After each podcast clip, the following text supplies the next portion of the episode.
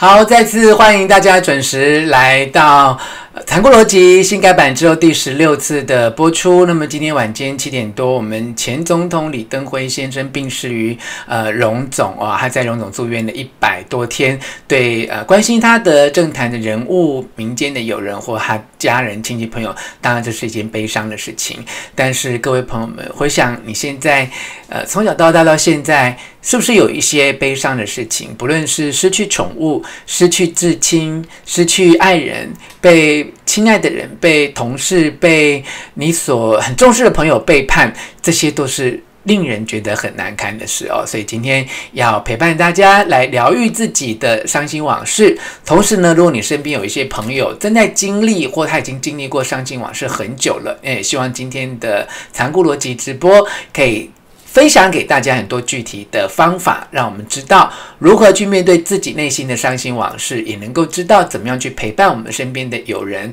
来度过伤心的往事啊。那再一次也谢谢朋友们支持若泉的新书《再难过也终会度过》啊。那么这本书呢，很感谢大家的支持，到现在已经六刷哈，呃，这样一万本这样的。定量哦，那诶，希望能够继续的往两万本迈进哈。好，那么第一次进来的六，还有我们的谭大师啊，谭韩谭碧是我们的碧博林美莹，还有小李李万汉林子云哈。好，呃，感谢大家，那我们就进入今天的主题哈。为什么特别要想讲这件事情呢？呃，我觉得除了我们过去很多悲伤的经历之外，其实各位知道吗？在台湾哦，跟全世界一起来呃经历新冠。肺炎的疫情的时候，其实这个疫情对于很多人的内心也造成了很大的恐慌。虽然台湾的疫情是处于一个比较和缓，而且看起来好像比较有控制的环境里面，但是其实每一个人哦，对这个疫情里面的忧虑还是很明显。我们举个例子来说哈，呃，大家都发现现在全台湾人都有所谓的报复性旅游，周末假期啊，到处都挤满了人，很多人都觉得说这是因为大家不能够出国的关系。但是残酷逻辑要给大家一个非常残酷的观点啊，其实你看到最近这几个周末这种报复性的旅游，其实它并不是只是因为大家不能够出国玩，还有个背后的一个原因，那就是我们台湾整个社会的集体焦虑，你知道吗？大家都还在担心说秋冬之后，呃，还会有更严重的疫情啊会来，那甚至有些人会觉得说，哎，好像哈这个，呃，你在 YouTube 上面。看不到我的直播吗？哎，最近好像 YouTube 一直有一点故障，对不对？哈，好，那我因为已经开始直播了哈，那就呃，如果 YouTube 上面没有办法播的话，那就请应该可以吧？我看到我们 YouTube 上面呃，香港的朋友哈，BY 都已经呃进到我们的直播间来，而且还给我们超级留言赞助了港币三十八块啊。好，好像那个我觉得是可能是 YouTube 的留言板有点坏掉了哈。好，这好像是我们这个直播平台上个礼拜就出现的问题哈。好，可能是可以看，但是不能够留言哈。好，那我回到今天的主题哦，就是呃，台湾最近的周末都有报复性的旅游。那我想要告诉大家，其实是大家面对这一波疫情的一种集体焦虑啊，大家都会觉得说，哎呀，糟糕了哈，就是呃，万一秋冬疫情再来怎么办？那我们就趁着现在还没有疫情来的时候，赶快出去玩玩吧哈。所以这就是一种报复性旅游的一个现象。可是这都跟我们内心的悲伤有关。关啊那我想要告诉大家，就是说，其实哦，嗯，悲伤它呈现的方式有很多种，它可能会变成你内心的一种愤怒，也可能会变成你内心的一种焦虑，甚至是很大的恐惧哈。所以我要先问大家，就是从小到大，或者是进入了二零二零年的今天，各位有没有去体验到说，其实内心是有一些焦虑，有一些。你现在的所有的焦虑，其实跟你从小到大某一些悲伤的往事一定都有关。因为我在做心理咨商的过程当中哦，就发现很多人现实生活当中的不容不如意，可能跟他童年失去一个宠物、失去至亲、失去爸爸或妈妈的爱，其实都有很深度的连接。所以，我们今天很残酷的问大家这个问题啊，就是从小到大到现在，你是不是有过一些悲伤的事？伤痛的事，你到今天为止，你觉得想起来自己都觉得还蛮难过的事。那我想问问大家，到底有或没有？你有没有意识到这一些伤痛的往事，在影响你人生的价值观，也在影响你的人际关系呢？啊，好，我们现在看到这个陈志老师说，上周的 YouTube 留言的确是有一些问题啊，但是 Carmen 也告诉我们，马来西亚朋友现在在呃 YouTube 上面是可以留言的啊。好，我们看到了很多的朋友的留言，Amy 说，疫情时间啊，跟家人已经六个月没有办法见面，所以内心会非常的不安哈。好，苏联觉得是有一些悲伤的往事在影响着自己哈。好，旺汉说有，但是都没说哈。王小慧也说有，其实旺汉我们的小李哈，呃，有很多悲伤是没有说出来，这是很多人的共同的经验。所以你知道吗？嗯，我无论是做咨商，或我在自己的生活当中啊，譬如说我在呃最近这几个月认识了一个很好的朋友啊，他在见面大概不到几次之后，呃，他就很很自然的哦，没有特别的防卫，也没有怎么样，就某个机会里面就跟我讲他呃从小成长到大的一些听起来很难过的事情。那当然讲过一次，他就说就就不要再讲了，因为会。影响他的心情啊，但是你知道吗？我就会很珍惜。就如果你身边有一个朋友，甚至是我智商室里面的陌生的人，他把他这一生最难过、最悲痛的事情都告诉你了。那以我来说，我就会特别珍惜这一个人，特别珍惜这个友谊，因为他把他生命最软弱的地方，他把他生命觉得最痛苦的事情都交付给你。我觉得这是一种非常深度的信任，也是一种非常深度的爱。哈，那我们再来看看现在在呃 YouTube 还在脸书的留言的朋友们哈，Ten Angel 说有太多悲伤的事哦，慧颖也说有哦，我们这个 Bruce Lita 也觉得有、哦。那么秀凤说经商失败的时候会觉得很恐惧哦。啊，新瑜是十六岁面对爸妈的离世啊，那我自己也有很多，譬如说我父亲也是在十七、十八年前啊，呃离开。那面对这个失去至今的伤痛，我也觉得到现在我好像也没有完全真正的恢复过来啊。那么大概是距离现在十年前，我也遭受到一个身边非常好的朋友的。强烈严重的背叛哦，那呃，我也觉得这影响了我，让我最近这十几年来，包括失去至亲，包括母亲失去健康，包括我失去呃这个背叛我的朋友，都会让我的生活当中有一些事情是我没有办法走出去的。我可能就后来就在某种程度之下也封闭了自己，不管是在交朋友啊、友谊啊、人际关系，或者是在其他感情的连结上面，都会让我觉得有一点点害怕，有一。一点点恐惧，甚至在反映某一些事情的时候，他就会变成有一点点愤怒啊。那我们呃，IHG 我们洲际酒店的总监张哲豪也来到了我们节目的现场啊。他说分离是最难消化哦。那我们谭大师谭碧博毕生，我们碧博也说能够信任别人是学习接纳自己啊。那尤其我觉得要呃，就是接纳。一个曾经背叛过我们的人的这样的一个背叛的事实，或重新去接纳这件事情发生在这一个人身上，其实都是很痛苦的事啊。Bruce Lita 说：“感情总是空，真爱难寻的啊。”所以，其实有时候我会在生活当中，也不管是爱情啊、感情或友谊，只要碰到一个很真心对待的人，我就觉得会相当的珍惜。那。这样的影响到底是怎么来的？也就是今天呢，要分享给大家，到底怎么样疗愈自己啊？这个很重要的一个话题。当你身边的人他遭遇到一些失去至亲，他从小的生活当中有很大的痛苦，有很多哀伤的经验，他一直没有办法将他表露出来，而你很想帮助他的时候，你又应该要怎么办？那我们今天给大家五个提醒，因为现在已经很多朋友，包括 Annie 啊，还有范逸恒啊，都说其实小时候成长的过程哦，都有一些呃悲痛的事情啊。因为我做智商发现，其实你现在长大后的很多人生的经验，都跟你从小的悲伤的事件有关系啊。不管是呃求学呀、搬家呀、辍学啊，呃失去爸爸、失去妈妈、失去一段你非常。揪心的记忆啊，那包括就是刚才有提到过，呃，父亲过世或呃十几年前呃被一个很要好的朋友背叛，就会觉得那种揪心的往事，我们到底应该要怎么样来面对？所以今天要提供给大家哦，就是呃这样的主题，如何疗愈我们的伤心往事啊？那首先要告诉大家的就是，伤心其实从来没有真正的埋进我们的心底，我们只是假装忘记，我们只是尽量。不再提起，但是它一直在你的心底，影响了你的价值观，影响了你的决策，影响了你的友谊，影响了你的感情。哈，粤语说，命令奶奶过世，还有姑姑往生，还有妹妹儿丧子之痛，哈，到现在还是非常的难过。哈，大家都觉得说要接纳这个事实啊。讲得很容易，但是到底怎么样接纳？哈，好，词汇说十一个月之前，弟弟因为心因性的休克往生，哈，这些都是让大家觉得非常痛苦的事，哈。好，那我们来看看，如果我伤心，从来就没有真正的埋进心底，我们只是假装忘记，我们只是尽量不提起。我刚才已经说过了，如果你会向你的一个好友提起你的伤心往事，或你的好友曾经跟你说过他的一件伤心往事，请你一定要珍惜，因为他已经把他这一生最软弱的地方，把他这一生最期待的信任跟爱都交付在你手上哦。那我们到底要怎样做呢？提供给大家五个步骤，让我们能够陪伴最亲爱的朋友疗愈属于他的伤心往事，也能够透过这五个观点来帮助自己疗愈自我。那这五个观点究竟是什么呢？我们一次把重要的标题先揭露出来，那我们再一个一个来为大家。解释啊，第一个其实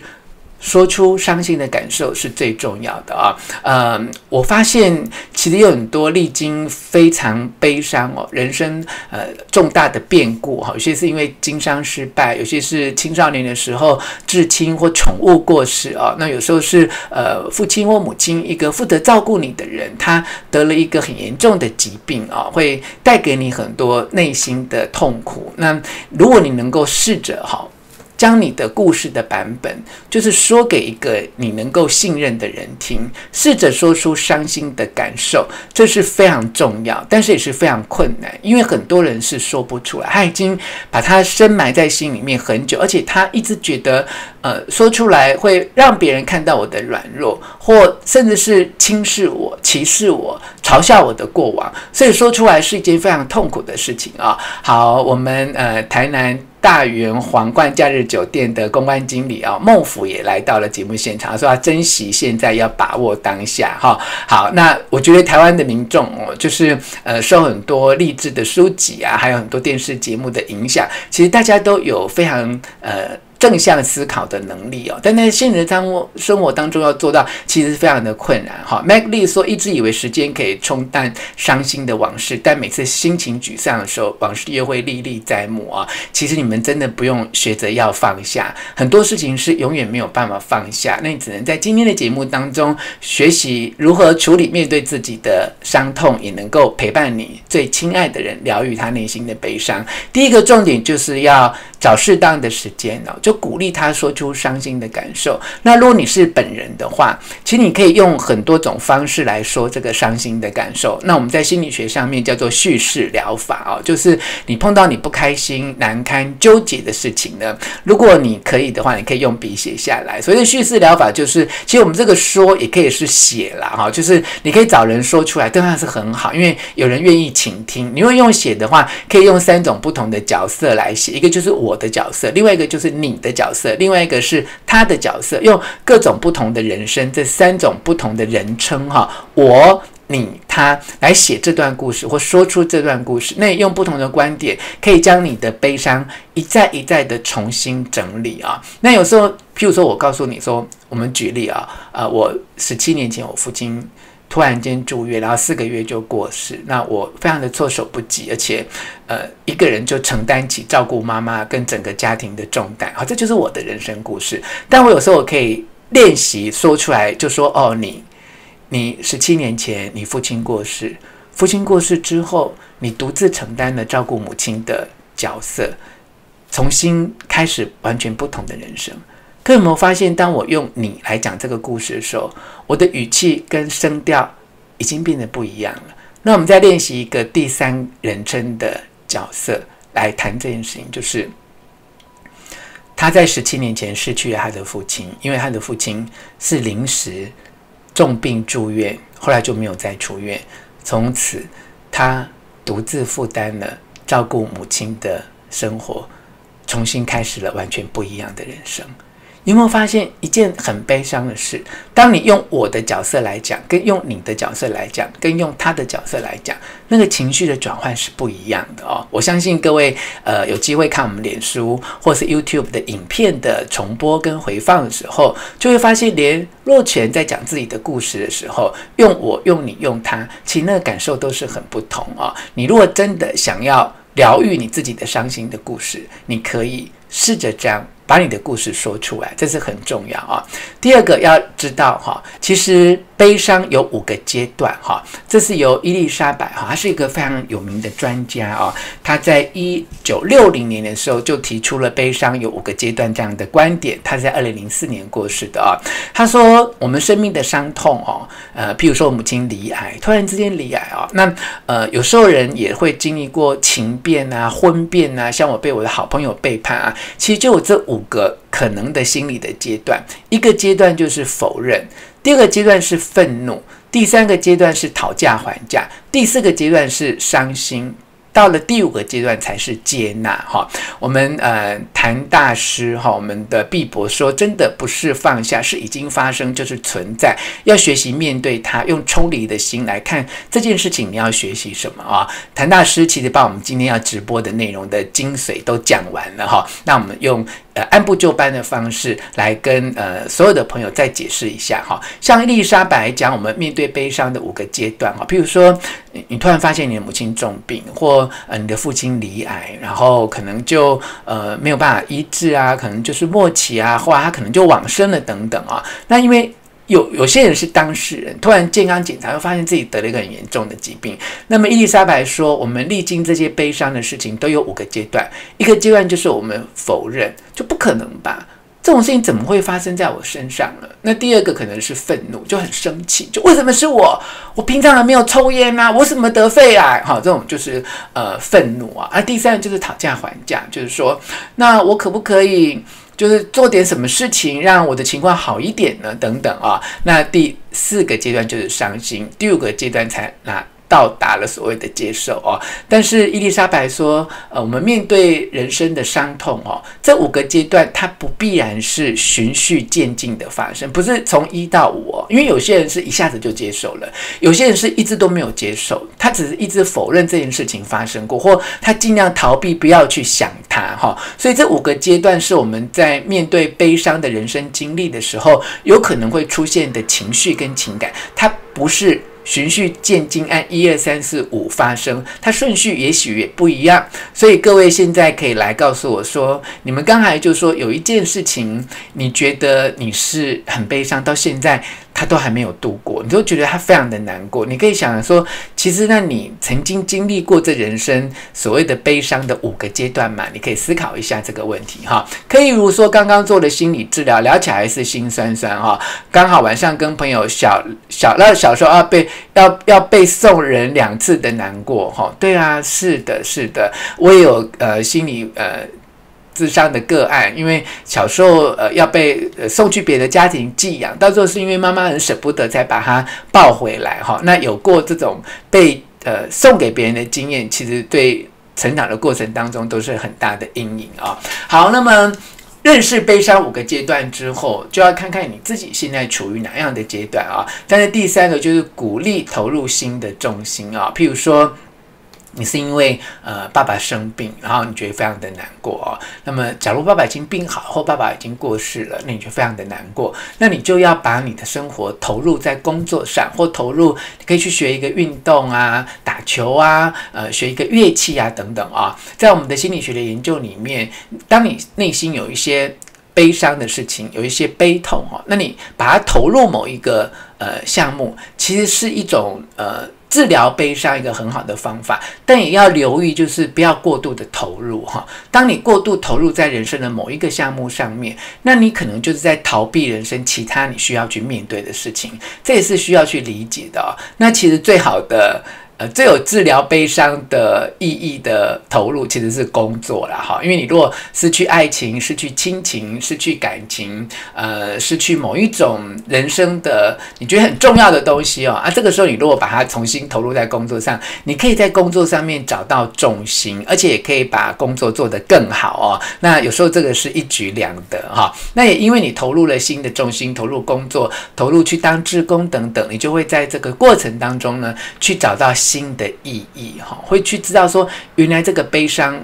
你在这个悲伤的经历里面。那你得到了什么啊？譬如说我母亲罹癌，那么当初本来是被诊断为末期，找不到治疗的方法。那么后来用了新的治疗方法，现在已经恢复得很不错，病情也控制很稳定。那我当初就发愿做很多事情哦，我已经跟大家分享过，包括就是捐一部车子啦，然后讲一百场的心经啊，然后就做很多对呃癌症病患家属啊，或呃我觉得对社会有意义的事情啊。那我就在这个过程当中就找。找到那个悲伤的意义，但是各位一定要知道啊，就是找到悲伤的意义啊，其实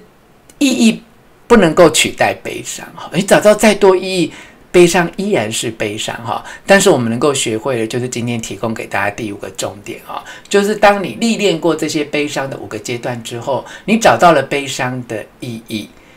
所有的意义都没有办法取代这个悲伤，但是它可以帮助我们进入第五个程序，就是。你不要再被悲伤控制，你能够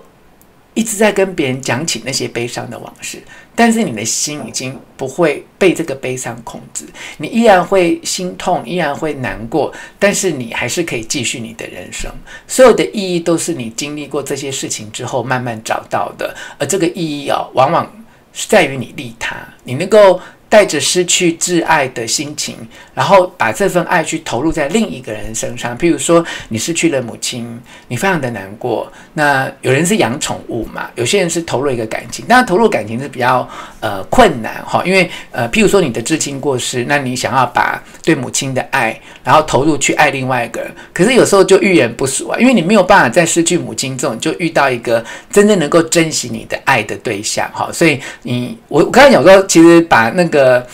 化悲伤为力量，投入在工作上是最安全的，因为你在工作上找到意义，你还会升官加薪，还会有更好的前途发展。你如果想要把失去，呃，譬如说我失去父亲，然后我母亲失去健康，我很想要把对他们这一份。照顾的心情，或对我父亲的思念心情，去投入去照顾另外一个人，那也要到那个人出现，而且他愿意接受我的付出，也要值得我付出，我才有这样的机会，可以在利他，就是去爱别人这件事情，去找到我失去爱的意义嘛，哈，所以就跟大家分享到这一边，哈，就是嗯。当你一直觉得心中有一些悲伤，或你的朋友正在历经悲伤的事件的时候，请你用这五个程序来帮助他哦。第一个程序就是说出悲伤的感受，第二个就是要认识悲伤的五个阶段，也就是否认、愤怒、讨价还价、伤心跟接受。接下来就是能够投入新的生活的重心。第四个就是找到悲伤的意义啊，比如说呃，爸爸生病或妈妈生病，经历过很多事情，那他们的生病。带给你什么样的意义？是不是你要更照顾自己？你要更珍惜人生？你要把你能够去回报给父亲或母亲的这种爱的能量拿去，就是去爱别人。哈，那我刚刚有讲过，投入重心最好是在工作上。那像我是，可能我很希望说能够有一个人让我能够全心全意去爱他。那可是你就要等到那个人出现，才有这个机会，才有这个办法了。哈，那呃，爱宠物也是一个方式。但是你如果你过度把你的人生投入聚焦在一个很特别的事情上面就要留意哈，因为有时候你一头栽入到某一些事情，你可能是在逃不应该要面对的人生，这也是应该要处理的很重要的事情哈。好，那以上呢就是我们今天提供给大家的建议，希望你碰到一些悲伤的事情的时候，你永远要记得啊。台湾的社会都说恋爱后哈了哈，但是真正的放下哈，并不是忘记它，并不是说它不存在，而是你从不介意它再度被提起。可以用这个标准来检视你是不是真正放下你心中的悲伤。如果你面对过很多悲伤的往事，而你还没有办法真正的放下，就是每次一提起都觉得难过，那表示你还是在被悲伤控制住你的人生。那希望今天的晚上的残酷逻辑的节目能够帮助我自己，也帮助正在。在经历悲伤的朋友们，能够疗愈自己，能够。接纳这个悲伤，与悲伤共存，不要被悲伤控制，是应该你来控制悲伤，而不是悲伤来控制你啊、哦！好，Annie、Linda、秋秋，还有 Bruce、Lita，还有方君都觉得很赞。秀凤说刚刚的角色互换写下来觉得很棒，棒会试试看哈、哦。好，易恒说接受辅导两年没有办法真正的面对，要不要跟我约时间来接受我的辅导，看会不会快一点哈、哦？好，那是我今天呢呃提供给大家的几个心得，也希望对大家。有帮助了哈，好，那在讲今天的残酷结语之前呢，我们要按照往例来，先来谢谢上个礼拜透过呃 YouTube 的频道的超级留言，给我很多的鼓励的朋友哈，包括 Amy、莎莉、CC 丽，还有陆 Vivian 哈、Marvis 哈、燕玲、伟成、李怡兰，还有 By BY 陈怡英、小李、李旺汉、苏心怡、莎莉，还有呃 Kathy Lee 哈啊，给我从台币呃。一百一百五到港币哈五十五十哈港币二三不等的呃超级留言的赞助哈，非常的谢谢大家对我的支持。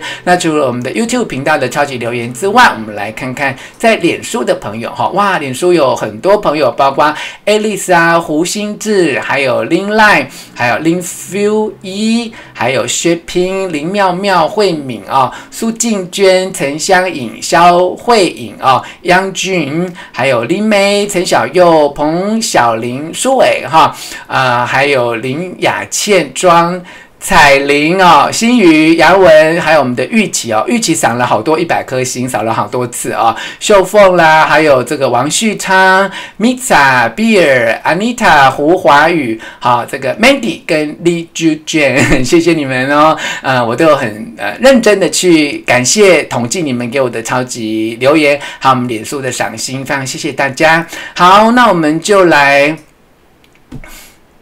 进行今天的残酷逻辑的结语哈，伤心往事其实一直